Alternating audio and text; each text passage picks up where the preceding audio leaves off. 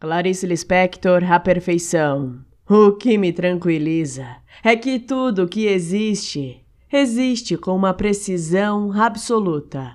O que for do tamanho de uma cabeça de alfinete não transborda nem uma fração de milímetro além do tamanho de uma cabeça de alfinete. Tudo que existe é de uma grande exatidão.